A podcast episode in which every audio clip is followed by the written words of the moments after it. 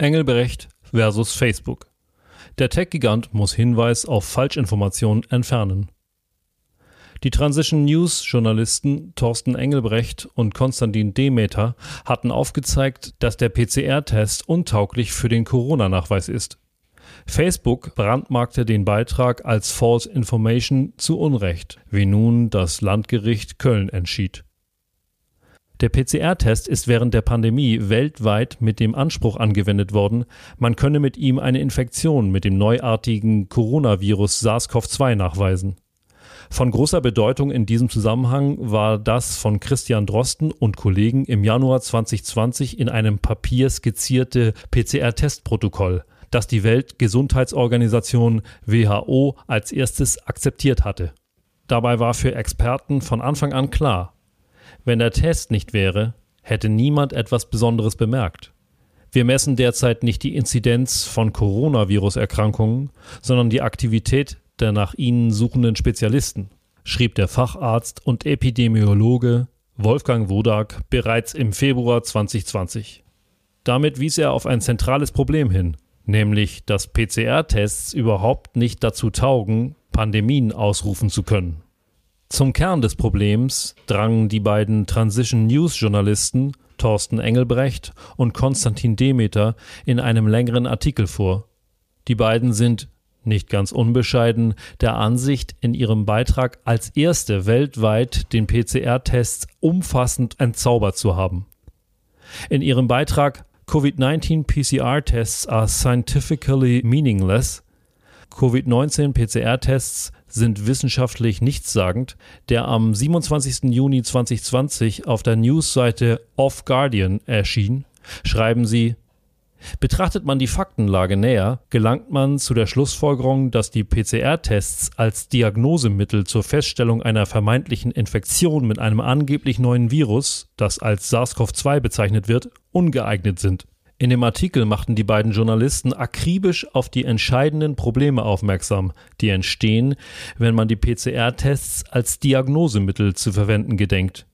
Sie verweisen beispielsweise darauf, dass es sich gar nicht um quantitative Tests handelt, sie also gar nicht anzeigen würden, wie viele Viruspartikel sich im Körper befinden. Das sei entscheidend. Denn um überhaupt sicher feststellen zu können, dass jemand nicht nur laut Laborbefund, sondern ganz real an einem Virus erkrankt ist, müsste dieser Kranke tatsächlich Millionen oder Abermillionen von Viruspartikeln in sich tragen, die sich aktiv in seinem Körper vermehren. Doch mit PCR-Tests würde eben keine solche quantitative Messung erfolgen. Auch kritisieren die Journalisten, dass viele PCR-Tests einen sogenannten CQ, auch CT, von über 35 haben und einige zum Beispiel auch das erwähnte Drosten-PCR-Testprotokoll, sogar einen CQ von 45. Allein dieser Umstand nehme den Tests de facto die Aussagekraft. Dazu muss man wissen, der CQ-Wert zeigt an, wie viele Zyklen der Vermehrung, Replikation von DNA, Erbsubstanz erforderlich sind, um mit der PCR-Methode ein wirkliches Signal von einer biologischen Probe zu erzielen. Laut Experten wie Stephen R. Bustin, Professor für molekulare Medizin und weltweit anerkannter PCR-Experte, sollte man für valide Ergebnisse ein CQ in den 20ern bis 30ern anstreben. Des Weiteren argumentieren sie, dass Covid-19 nicht zuverlässig diagnostiziert werden könne, weil es für das, was Covid-19 genannt wird, keine spezifischen bzw. unverwechselbaren Symptome gebe weil für die PCR-Tests kein solider Goldstandard existiere und das Virus nicht vollständig isoliert und gereinigt worden sei und damit eine zentrale Voraussetzung fehle, um es überhaupt nachweisen zu können. Der Artikel zog nach seiner Veröffentlichung weite Kreise, was Facebook und seine sogenannten Faktenchecker PolitiFact auf den Plan rief. PolitiFact brandmarkte die PCR-Kritik als Falschinformation. Das heißt, wenn man den Link des Off-Guardian-Artikels von Engelbrecht und Demeter auf Facebook postete, wurde dieser grau übertüncht und mit dem Schriftzug False Information checked by Independent Fact-Checkers versehen. Abrufbar war der Artikel dort jedoch weiterhin. Zu den Faktencheckern muss man wissen, koordiniert und zertifiziert werden die Anstrengungen der Faktenprüfer, wie zum Beispiel PolitiFact, durch das Pointer Institute Diese Journalistenschule aus Florida leitet seit Ende 2015 das International Fact-Checking Network. Gesponsert wird das Netzwerk nach eigenen Angaben unter anderem von folgenden Institutionen. Von der durch die US-Regierung finanzierten National Endowment for Democracy, NED, von der Google News Initiative und vom Omidyar Network. Auch gehörten die George Soros Open Society Foundation sowie die Bill and Melinda Gates Stiftung schon zu den Sponsoren. Doch zurück zur Geschichte. Am 23. Juli 2020 stellte Engelbrecht Politifact dezidierte Fragen und bat um eine nähere Begründung für die Entscheidung, den Artikel als Falschinformation zu beurteilen. Vergeblich. Er erhielt keine Antwort auf seine Fragen, worauf der Off Guardian am 31. Juli 2020 Engelbrechts Fragenkatalog als offenen Brief veröffentlichte. Und wenn man nun diesen offenen Brief bei Facebook postete, so wurde dieser nicht als Falschinformation gekennzeichnet. Vor diesem Hintergrund stand für Engelbrecht fest, das geht zu weit. Er klagte infolgedessen vor dem Landgericht Köln gegen Facebook. Vom Tech-Giganten verlangte er, dass er das Label False Information zurücknehme. Engelbrechts Argumentation, das Vorgehen von Facebook stelle einen Eingriff in sein Persönlichkeitsrecht dar. Zudem werde dadurch seine Arbeit als Journalist negativ beeinträchtigt. Das Landgericht Köln hat Engelbrecht nun jüngst Recht gegeben. Der Richter erachtet die Klage als begründet. Interessant ist jedoch die Argumentation des Gerichts. Facebook verweist beim Brandmarken von Falschinformationen stets auf die Gemeinschaftsstandards. Diese erlauben es dem Tech-Giganten Falschmeldungen entsprechend zu etikettieren. Dem Gericht genügte der Verweis auf die Gemeinschaftsstandards jedoch nicht. Gerügt wird unter anderem, dass Facebook und deren Faktenprüfer überhaupt nicht auf Engelbrecht eingegangen seien und ihm kein Gehör geschenkt hätten. In dem Urteil, das Transition News vorliegt, heißt es dazu, die konkreten Gemeinschaftsstandards sehen jedoch keine verfahrensrechtliche Absicherung vor. Insbesondere gibt es kein Recht des Betroffenen auf nachträgliche Anhörung mit anschließender Neubescheidung. Zwar hat die Beklagte, Facebook, in ihren Gemeinschaftsstandards ein verfahrensrechtliches Element implementiert, indem sie ein Eingreifen von der Prüfung von zwei unabhängigen externen Faktenprüfern abhängig macht. Dies sichert die Qualität der Entscheidung und dämmt die Gefahr einer willkürlichen Anwendung der Gemeinschaftsstandards ab, schließt sie aber nicht aus und hebt auch nicht die Notwendigkeit eines anschließenden Widerspruchsverfahrens auf. Damit ist das Gericht den Anwälten von Engelbrecht gefolgt. Rechtsanwältin Juliette Savant de Castro von der Kanzlei Rekatsch, die den Journalisten juristisch vertritt, erklärt gegenüber Transition News, wir hatten argumentiert, dass die Gemeinschaftsstandards unwirksam sind. Und der Argumentation ist das Gericht erwartungsgemäß gefolgt. Mit dem eigentlichen Inhalt des Artikels hat sich das Gericht wohlgemerkt praktisch gar nicht befasst, da man vorrangig die allgemeinen Geschäftsbedingungen AGBs in Augenschein genommen hat. Umso bemerkenswerter ist, dass sich das Gericht dennoch im Urteilsschriftsatz kurz zum Inhalt des streitgegenständlichen Off-Guardian-Artikels geäußert hat, und zwar wie folgt.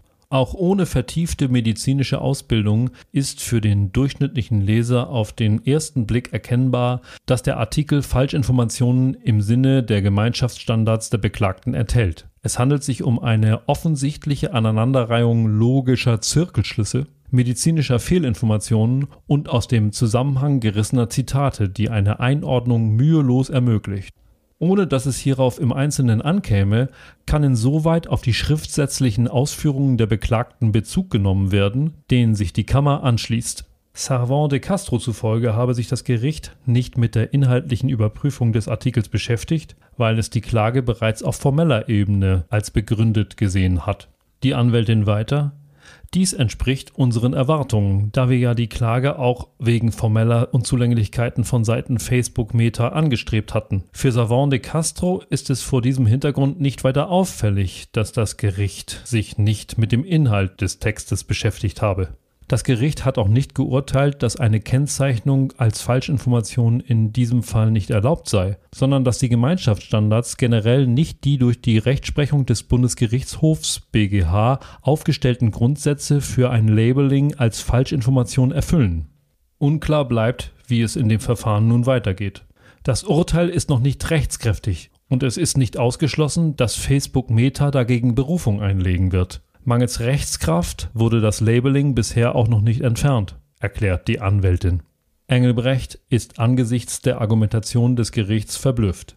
Dass der Richter in seinem Urteilsschriftsatz allen Ernstes behauptet, auch ohne vertiefte medizinische Ausbildung ist für den durchschnittlichen Leser auf den ersten Blick erkennbar, dass der Artikel Falschinformationen im Sinne der Gemeinschaftsstandards der Beklagten enthält und dass hier auf die schriftsätzlichen Ausführungen der Beklagten Bezug genommen werden könne, zeigt erneut das Dilemma auf, in dem die deutsche Rechtsprechung bzw. Gerichtsbarkeit beim Thema Corona-Maßnahmen leider allzu oft steckt.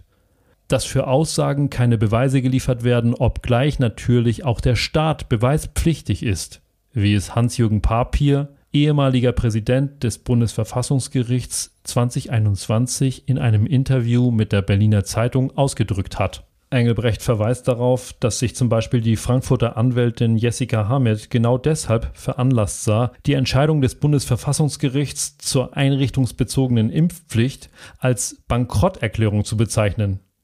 Angesprochen auf den Prozess erklärt Engelbrecht, wir haben wohlgemerkt sehr umfassend vorgetragen, um die zentralen Aussagen des streitgegenständlichen Off-Guardian-Artikels nochmal in erweiterter Form faktisch zu untermauern, ohne dass die Beklagtenseite, also Facebook Meta und das Gericht jemals konkret darauf eingegangen wären. Geschweige denn die Kernaussagen unseres Artikels und das dazu vorgetragene auch nur im Ansatz widerlegt hätten. Und nicht nur das.